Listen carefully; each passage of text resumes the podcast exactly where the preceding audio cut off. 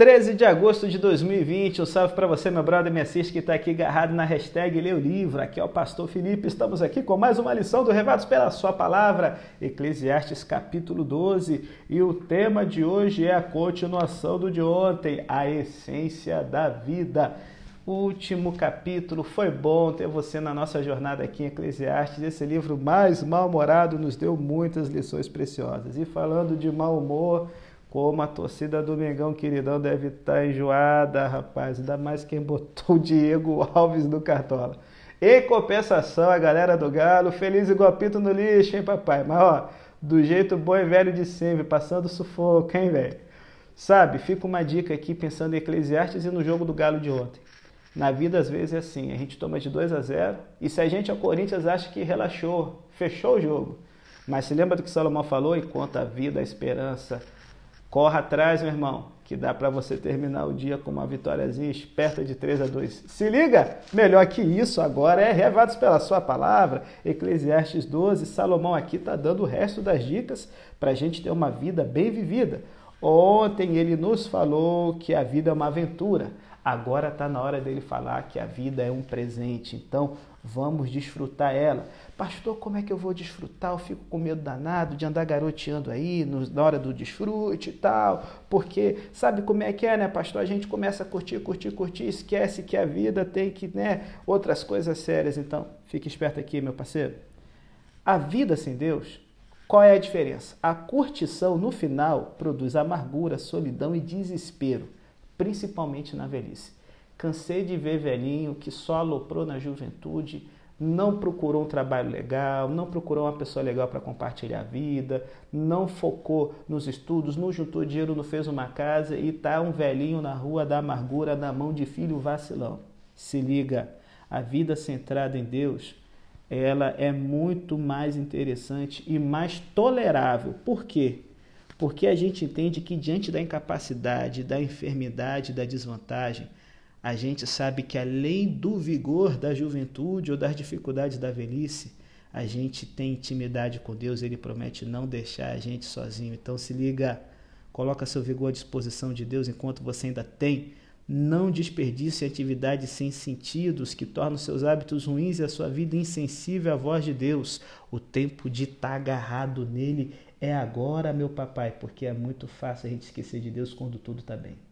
Bom, por isso Salomão fala: concluir que tudo é vaidade. Por quê? Se a gente está só pensando na curtição, a gente esquece que a vida também é feita de aprender a lição. Segunda dica: a vida é uma escola, então aprenda as suas lições.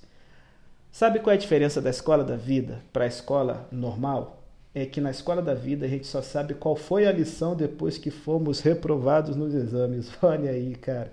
Por isso Salomão está dizendo: para você não ser reprovado, fique esperto na palavra.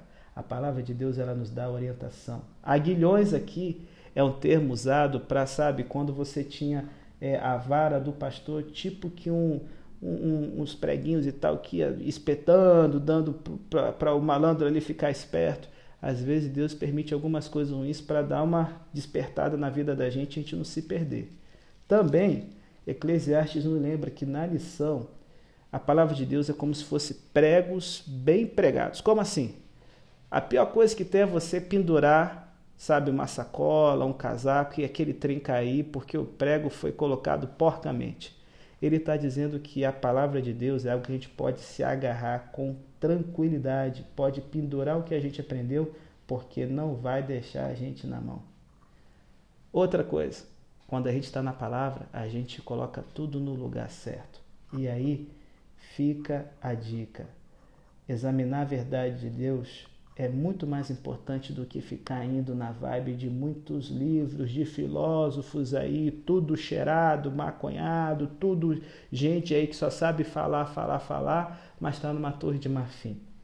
A palavra de Deus, ela é a luz que nos ilumina nas horas difíceis da vida. E eu fecho. Lembre-se, a vida é um exercício de mordomia, portanto, tema Deus. A grande sacada de Salomão é que a vida não nos pertence, ela vem de Deus como presente. A gente é mordomo de nossa vida e um dia, quando Jesus voltar, nós vamos ter de prestar contas do que a gente fez com essa dádiva. Tem gente que só está gastando a vida, outras estão desperdiçando a vida e outras estão investindo na vida. Como disse a sobrevivente do Holocausto, corre tem bom. No final das contas, a medida da vida não é a sua adoração, mas sim a sua doação. Então, Eclesiastes termina da forma como Provérbios começa. Tema a Deus, tenha uma atitude de reverência com Ele, ame de todo o coração, Ele é poderoso e grande, não só para te ajudar, mas se você andou longe dele, quando você se aproximar no juízo final, em vez de você ter um parceiro, lembre, você vai ter um juiz. Sabe o que é mais impressionante sobre o temor do Senhor? Disse uma vez Oswald Chambers. É que quando a gente teme a Deus, a gente não tem medo de nenhuma outra coisa.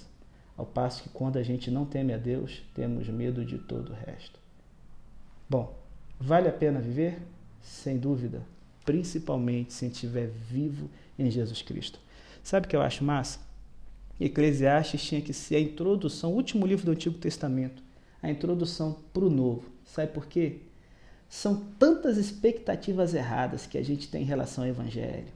Sentimentalismo tolo, exigências infantis da gente aí na religião, na igreja em relação a Deus, que raramente a gente ouve a verdadeira mensagem sobre o que a vida é e como Deus age nela. Salomão, ele, na sua busca, se livrou de tudo isso jogou fora o lixo religioso e baniu o engano que se apresenta com roupagem de fé.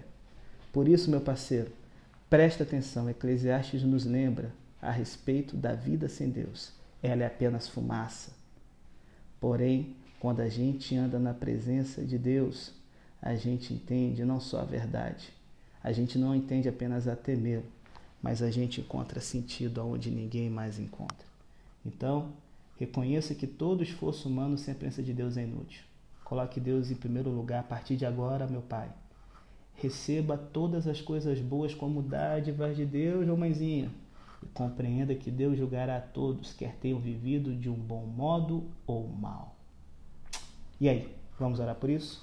Senhor, encerramos as lições de Eclesiastes hoje, nos entregando nas Suas mãos. Ajude-nos a aproveitar a vida como presente, como uma escola e nos lembrando que ela foi nos dada para administrarmos da Sua presença. Se a gente está garoteando e desperdiçando o nosso tempo, que a gente possa ficar esperto para ser cabeça e não cauda, para viver a plenitude da vida que o Senhor nos deu. Te rogamos em nome de Jesus. Amém.